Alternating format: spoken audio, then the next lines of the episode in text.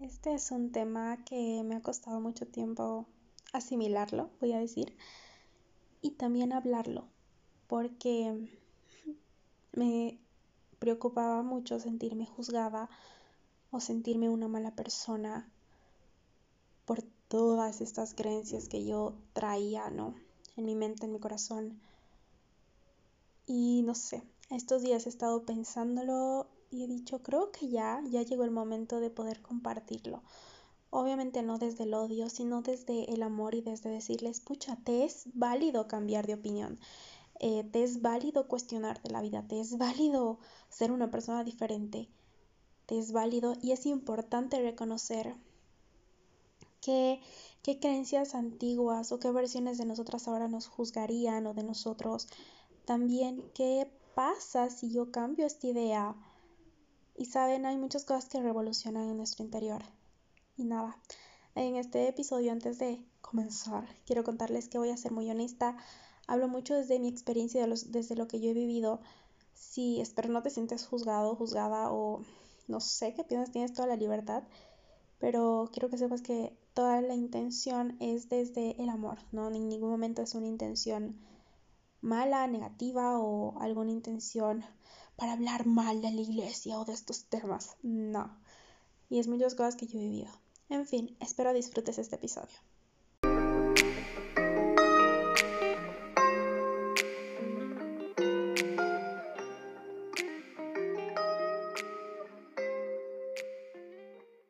Bueno, para las personas que no me conocen, mi nombre es Ángeles, soy psicóloga y en este espacio comparto de todo un poco, herramientas, tips, el día de hoy es más o menos una historia, una experiencia que trajo muchos aprendizajes a mi vida y también creo que pueden ser preguntas poderosas que tú te puedes hacer.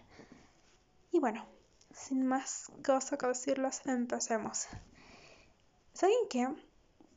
Para mí la iglesia cristiana en específico fue una parte muy importante en mi vida en el sentido de que yo recuerdo que yo era católica, sí, y cuando entré a una iglesia cristiana, encontré una paz porque eh, creo que estaba demasiado rota, creo que estaba con muchas cosas y sentí una paz así increíble. Y dije, hey, aquí me quiero quedar, quiero experimentar esto por siempre. Y mm, encontré una paz que, que no podría explicar y que nunca había sentido. Sin embargo, en otro momento fue como una carga, fue de las peores cosas, peores sensaciones, de las cosas que más me llenaron de culpa. Entonces hay estos ambos polos. Pero vamos a empezar por el principio. La Biblia y la... Voy a hablar específicamente de la iglesia cristiana porque fui cristiana, ¿no? Entonces mi experiencia va desde ahí. Fui cristiana por 8 años aproximadamente, desde mis 14, a ver, voy a calcular. 13, sí, creo que es mis 13. Bueno, más de ocho años, más o menos unos nueve años. Nueve años fui cristiana. Recién decidí ya cortar este tema y dejar el tema del cristianismo hace un año aproximadamente. Y fue una decisión muy difícil. Pero les quiero decir por qué. Por un lado, la iglesia fue una cosa increíble en mi vida. Porque yo fui a la iglesia justo cuando yo estaba muy rota, muy mal. Mi abuelita había fallecido, mi hermano había fallecido. Y yo me sentía muy sola porque había sido todo mi entorno.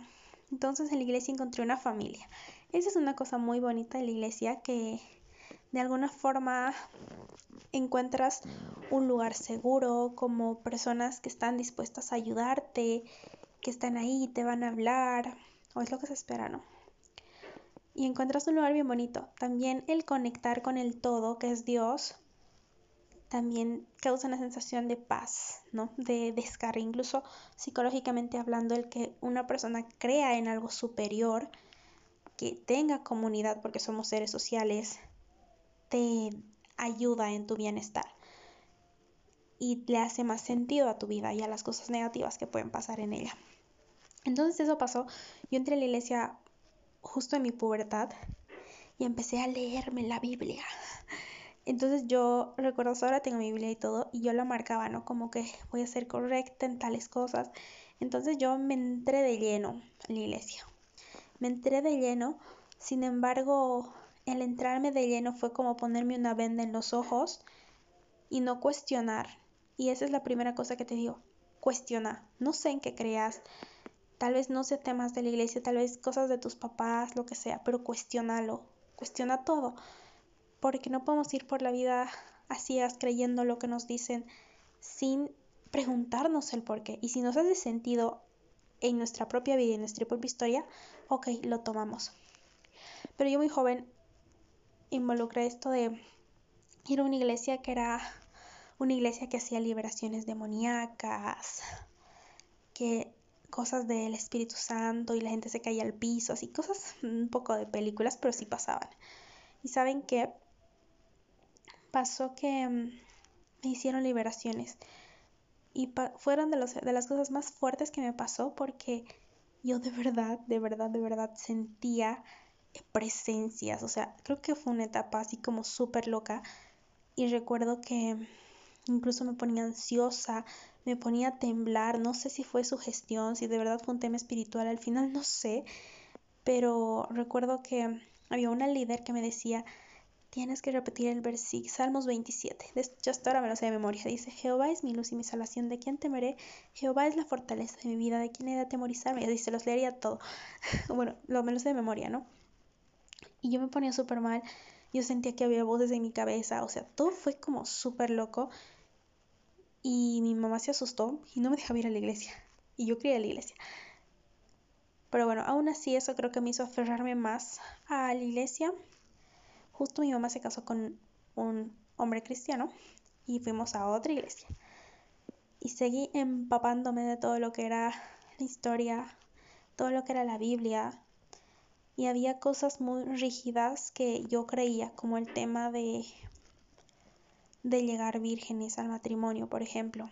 Fue un tema en el cual en la iglesia que yo iba hacíamos compromisos de abstinencia, sin embargo, yo, como les decía, me, me creí toda la historia.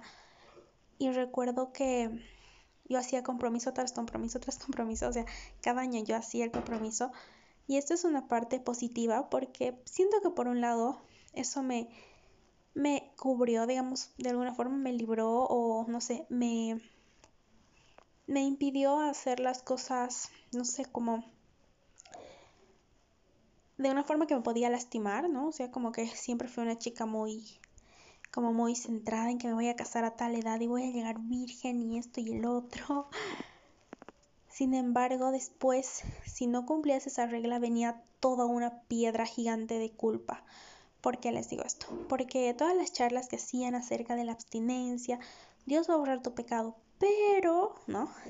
Recuerdo claramente como una pastora en un congreso, bueno, en un congreso, una charla, un culto, dijo algo así como, tú esperas que Dios dé a su hijo que es, no sé, que lee la Biblia, que hace esto y el otro, a una que ya no es virgen y esto y el, o sea, como que poner tu valor en una virginidad. Y eso igual viene un tema desde el patriarcado y cosas así, de creer que una mujer vale porque es virgen o por saber con cuántos hombres ha estado o no. Y eso decía, o sea, como que no de alguna forma es como, Dios te va a perdonar, pero hay un pero ahí, ¿no? Y eso fue como que yo me sentía superior a otras personas porque, porque yo sí, virgen, la Angie virgen, entonces. Hmm. Y aparte recuerdo también otra charla que dieron de abstinencia y no sé qué, y empezaron a poner consecuencias de tener sexo antes del matrimonio y todas las enfermedades venéreas en grande así. Gonorrea, bueno, es gonorrea, no una enfermedad venérea, ni siquiera sé, pero ya el punto es que VIH, abortos, así como en, ¿sabes qué? Te a ir al infierno por esto y el otro y el otro, así. Y que eso solo carga de culpa, ¿no? Y un montón de cosas de que, generalmente se creía, ¿no? Que el himen eh, al romperse o al estirarse había sangre, y eso era un pacto de sangre y eso te ligaba a la persona de por vida y cargaba de culpa. O sea, imagínate una persona que tiene mucho esto de buscar paz, de creer en está bien, pero ¿qué tanto esto puede llenar de culpa si te equivocas? O sea, está terrible, ¿no? Entonces, por mucho tiempo, y, lo digo desde la experiencia, por mucho tiempo yo muy, intentaba ser muy recta las reglas, incluso en mi forma de vestir, ¿saben? En mi forma de vestir había esto de que no puede ser piedra de tropiezo para los hombres, que te pueden mirar y que tu ropa. Y yo recuerdo que me sentía culpable si me miraban de otra forma. O de hecho, muchas veces fui a, no sé, eventos cristianos y cosas así. Y era como, no, es que no puedes vestirte de esa manera, es que una verdadera hija de Dios, una sierva de Dios, no se viste de tal manera. Incluso una compañera de la universidad una vez me dijo que solo las prostitutas de la Biblia se maquillaban y que una verdadera hija de Dios no lo hacía. Y yo medio que me compré alguna de esas cosas y, e intentaba vestirme de cierta manera que no se me viera el trasero, que no se me viera esto, que no se me viera el otro. Y, y porque una hija de Dios tenía que ser así. Y por mucho tiempo eso me funcionó. Sin embargo, era como les decía, esto de creer a ciegas sin cuestionar las cosas. Cuestionaba algunas, como por ejemplo, me gustaba usar pantalón, entonces eso de usar falda, como que uh, lo cuestionaba a mi conveniencia de alguna manera, pero el resto no, no cuestionaba, no cuestionaba porque la iglesia siempre agarró y, ah, ya me acordé, y defendía, eran pro, pro, pro vida, ¿no? Les dicen. Y porque juzgaban tanto a las personas que abortaban, porque hacían eso. Para mí era como, yo igual era de esas, ¿no? Como yo era de las que decía, es que es mejor que se muera la madre antes de que muera el bebé. Oh, Dios mío, o sea, si algo me avergüenza de la Angie de esa época es, ¿por qué decías esas pendejadas? O sea, ¿por qué decías eso? Y bueno, básicamente creo que se basaba en que Dios decía en una parte de la Biblia que había pensado algo, se te pensé desde el vientre de tu madre, algo así, y algo de no matarás, no sé qué cosa. Y, y nunca lo cuestioné, ¿no? No lo cuestioné, solo me tomé esa idea. Luego el tema de fornicación, lo tomé sin más. Y punto, así como no puedo fornicar porque eso es pecado y voy a, pueden entrar demonios, por, o sea, así, claro que hay un vínculo súper espiritual en, en el tema de la sexualidad, eh, sin embargo, ese es un tema para otro día. El punto es que mm, me compré todas estas creencias y las hice mías por gran parte de, mi historia. Yo recuerdo que empecé como a idealizar. Yo, yo no hacía cosas, o sea, yo en el colegio em, no bailaba, por ejemplo. No, bueno, sí iba a los 15, mentiría sí diría que no. Pero intentaba vestirme de cierta manera, intentaba, porque a veces no lo lograba. Intentaba vestirme de cierta manera, me sentía súper culpable por sentir cosas en mi cuerpo, porque era la carne y obvio soy humana, entonces me sentía súper culpable o por haber tenido uno de esos sueños prohibidos, me sentía súper mal y sentía que un demonio me entraba a mi cabeza. Fue una etapa muy linda, les digo, porque de verdad, de verdad, aprendí un montón. O sea, de verdad, gracias a la iglesia y todo eso, yo viajé un montón, conocí países que nunca pensé conocer básicamente sola porque viajaba haciendo misiones y conocí personas de verdad que te inspiraban, momentos increíbles donde escuchabas alabanza y podías sentir una presencia que te daba paz. Uf, o sea que de hecho, yo sé que si en algún momento me invitarían a una iglesia, yo iría y probablemente igual levantaría las manos, haría lo que quería porque sé que se mueve una energía muy especial en las iglesias, ¿no?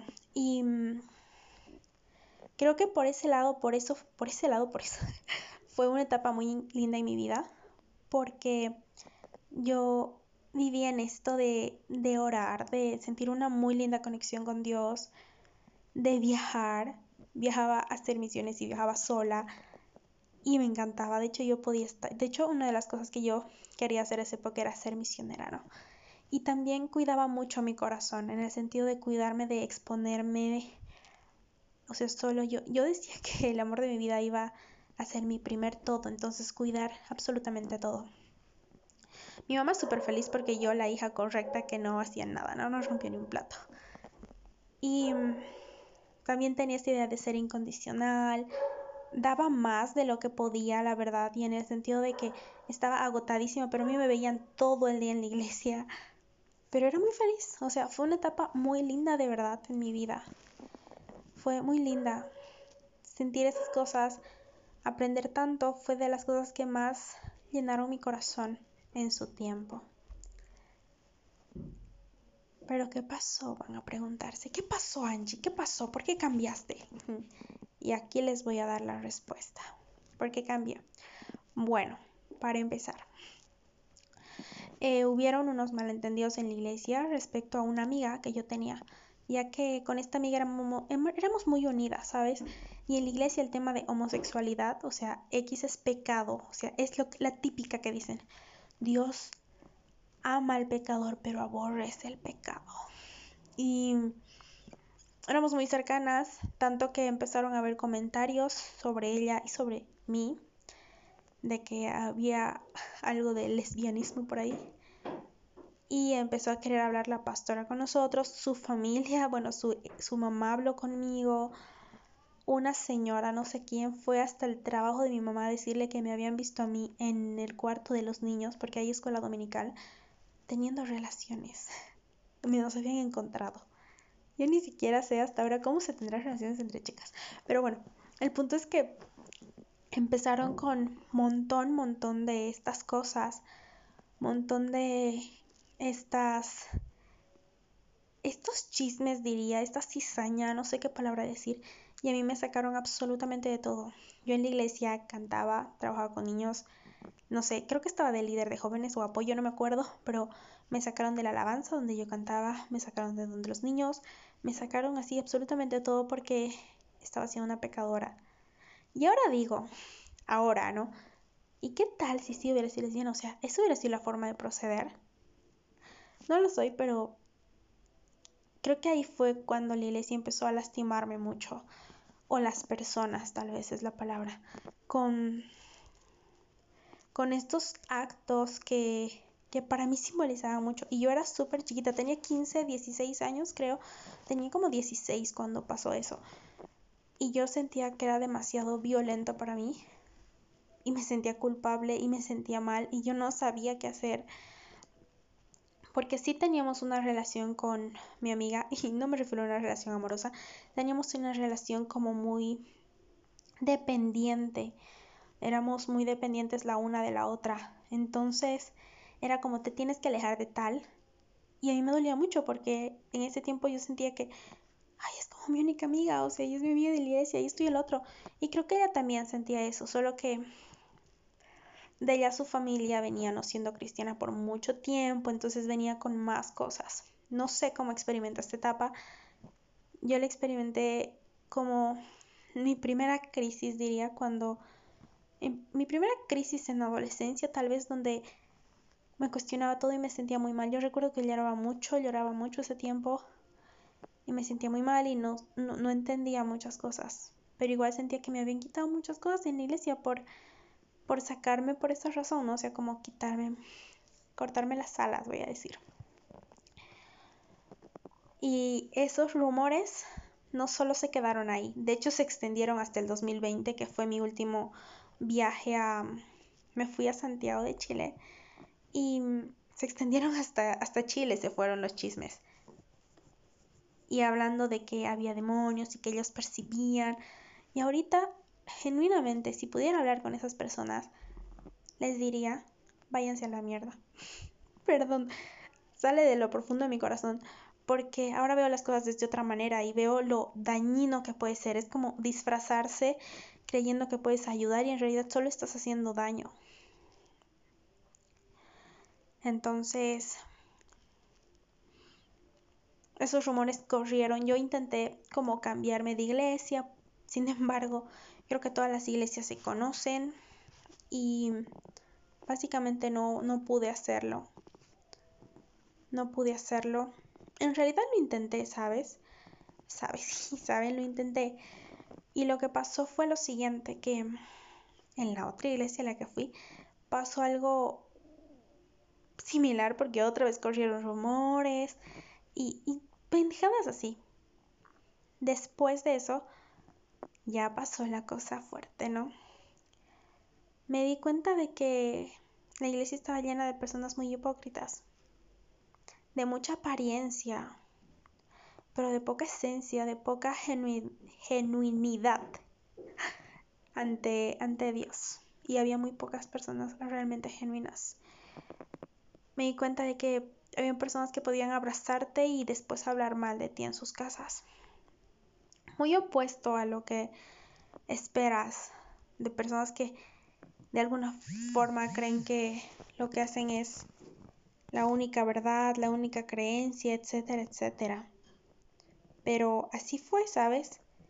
Y así fue por una buena cantidad de tiempo. El hijo de un pastor en esa iglesia a la que fui a visitar, de hecho una iglesia súper grande, una iglesia así como que, ay, lo, a veces se me quiere salir los nombres, pero no lo voy a hacer. El hijo del pastor manejaba fotos de las chicas de esa iglesia desnudo, desnudas, mejor dicho, y las mostraba. Y yo lo sé porque ese chico me las mostró a mí. Y me dijo así, no me acuerdo bien exactamente, ¿no? Pero fue como que, ay, mira, esta es la tal y no sé qué. Después me enteré que incluso dijo que había fotos mías. Y tú lo veías a ese hijo de, de ese pastor al frente, cantando, dirigiendo cosas. Y el estúpido manejaba fotos de las chicas desnudas. O sea, y, y no es juzgar a las chicas porque tienen la libertad de hacer lo que quieran con su cuerpo, mandar las fotos, pero no mames, y analicemos el entorno. Después de eso, empecé a como hacer charla, voy a decir, con personas que veían muy involucradas, que tú veías en un altar, que cantaban, que tocaban, que eran músicos, que tocaban guitarra, que tú les veías predicando y que te empezaban a hacer insinuaciones después o empezaban a hacer cosas así. Y ahí fue como un quitarme un poquito más la venda porque yo me sentía culpable por pensar cosas y luego veía estas personas súper tranquilas como, sí, gloria a Dios y después hablando súper mal, manejando o chantajeando con personas, o sea, bueno, chantajeando chicas o haciendo todo lo contrario de lo que dicen de su fe. Y ahí fue como quitarme poco a poco las vendas y cuestionarme, cuestionarme si yo quería ser parte de esas personas, si yo realmente quería seguir con eso. Y cuestionarme incluso cómo veían el cuerpo, ¿sabes? Cuestionarme esto de que empezaban a castigar tanto el aborto, ¿sabes? Yo creo que una de las cosas por las cuales el aborto tiene gran peso en las mujeres y en toda su historia es por, el, por culpa de las creencias, como de pecado, de lastimar. Cuando yo fui diagnosticada con un trastorno depresivo, Todavía no había sido diagnosticada oficialmente, creo que estaba diagnosticada con distimia, que es un poquito, bueno, ahora ya no está en el DCM, pero es un poquito menos que la depresión, un paso antes, digamos. Recuerdo que mi primera búsqueda fue la iglesia y solo encontraba cosas como el gozo de Dios es tu fortaleza o, o es que la depresión viene de algo que puedas estar haciendo mal y yo me sentía muy, muy, muy deprimida, ¿no? Y mi primera salida fue buscar a Dios. Y mm, no voy a decir que no lo encontré, porque yo creo que Dios está en absolutamente todo, aunque mi idea se ha vuelto muy diferente sobre Dios y lo que creo fielmente. Pero recuerdo que fui a un a una conferencia y me encerraba en el baño a llorar porque estaba teniendo muchos ataques de ansiedad y nadie estaba dispuesto, dispuesta a, puchos, estaban hablando de Dios, pero estaban tan enfocados en eso que experimenté lo que era estar rodeada de personas y sentirte absolutamente sola, absolutamente sola. Había ratos que yo ya quería colapsar y de verdad me iba al baño, lloraba y luego salía como si nada. Intenté hablar con algunas personas de las que estaban ahí. No fue posible. básicamente también pasó que no sé si a cargo de su autoridad, pero hasta te trataban mal. Y la excusa o bueno, el argumento era, pero esto lo estamos haciendo por Dios, no por las personas. Y funciona, ¿no? Pero igual esperas algo de, de las personas.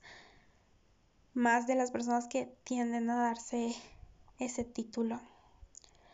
Entonces, cuando yo me doy cuenta de estas cosas, empiezo a tomar un paso hacia atrás, empiezo a alejarme de, de lo que es la iglesia, empiezo a alejarme de, de lo que son esas creencias. Seguía leyendo la Biblia, seguía haciendo esas cosas, sin embargo, otro tema, cuando alguien se aleja de la iglesia, los de la iglesia dicen como se alejó de los caminos del Señor, debe estar en pecado. Hay que orar para que vuelvan, vuelva o empiezan a surgir chismes alrededor. Y mm, no sé si tendrán chismes acerca de mí, la verdad, ni siquiera sé si sabrán que ya no soy cristiana. Probablemente voy a compartir este podcast, podcast este podcast y tal vez sí van a darse cuenta. Cuando yo empecé a poner mi opinión acerca del aborto más neutra, porque no fui pro legalización de una a otra, sino que fui poco a poco, lo primero que pasó fue que personas de la iglesia me comentaban, y cuando digo de la iglesia no es de una, de una iglesia en específico, sino en general, ¿sí? Como cuidado con lo que estás diciendo, que el Señor, y yo me sentía súper culpable por decir esas cosas.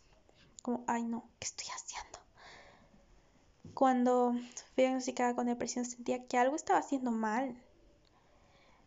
Recuerdo que una vez a una chica que o sea, a pesar de que ya no pensaría como ella piensa, creo que admiro mucho, me dijo, es que no puedes saber esto y no sé qué, y juzgó mucho una decisión que yo tomé y me sentí 80 veces más culpable. Y así fue por mucho tiempo, navegar entre culpas y entre ¿qué hago si ya no quiero creer estas cosas? Creo a los ciegas, así.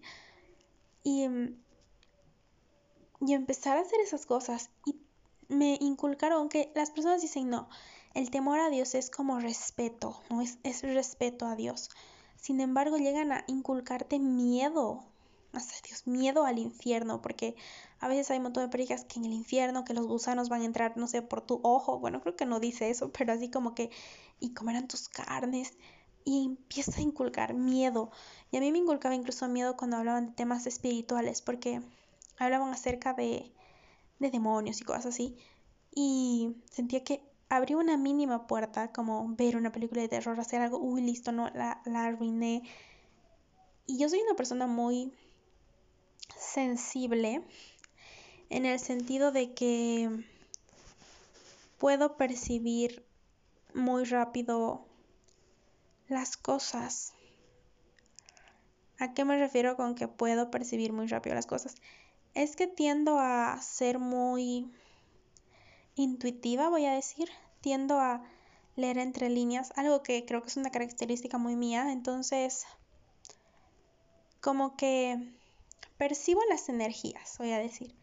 Percibo las energías muy fácil.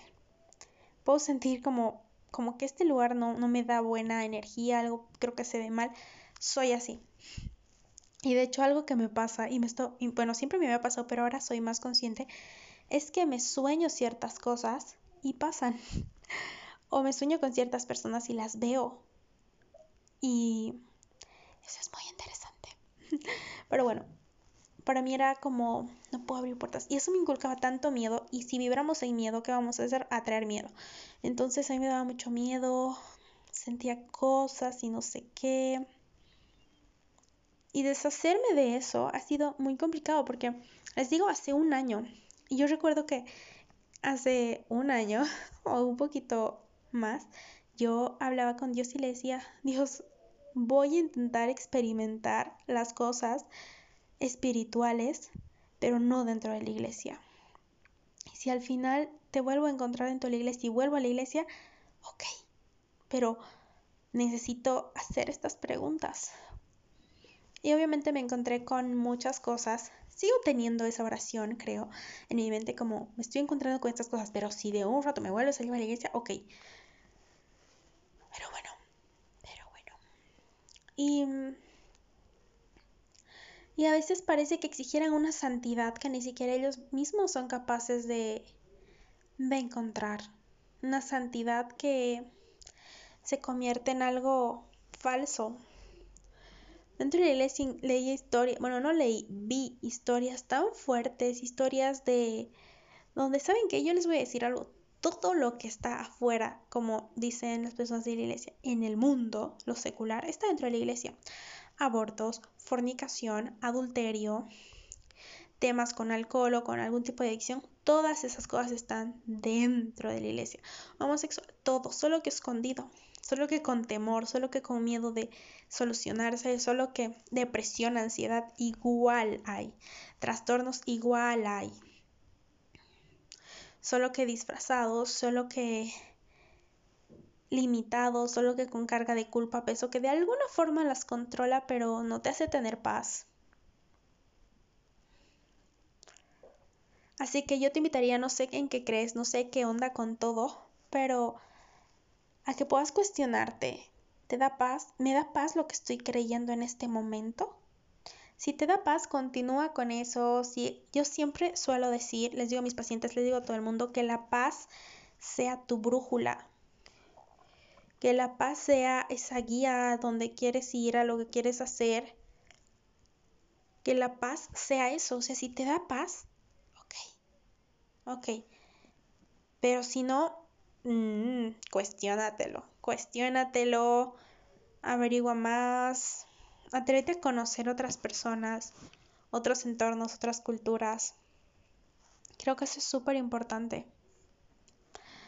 Y bueno, tenía muchas ganas de específicamente hablarles de esto, contarles un poquito. Espero hayan disfrutado este episodio, que es un episodio chismecillo, leccioncillas, así de todo un poco. Les mando un fuerte abrazo. acuérdense que mis redes están como psicología y amor propio casi en todas partes. Y ahí compartimos más información y de todo un poquito. En fin, nos vemos en el próximo episodio. Mejor dicho, nos escuchamos.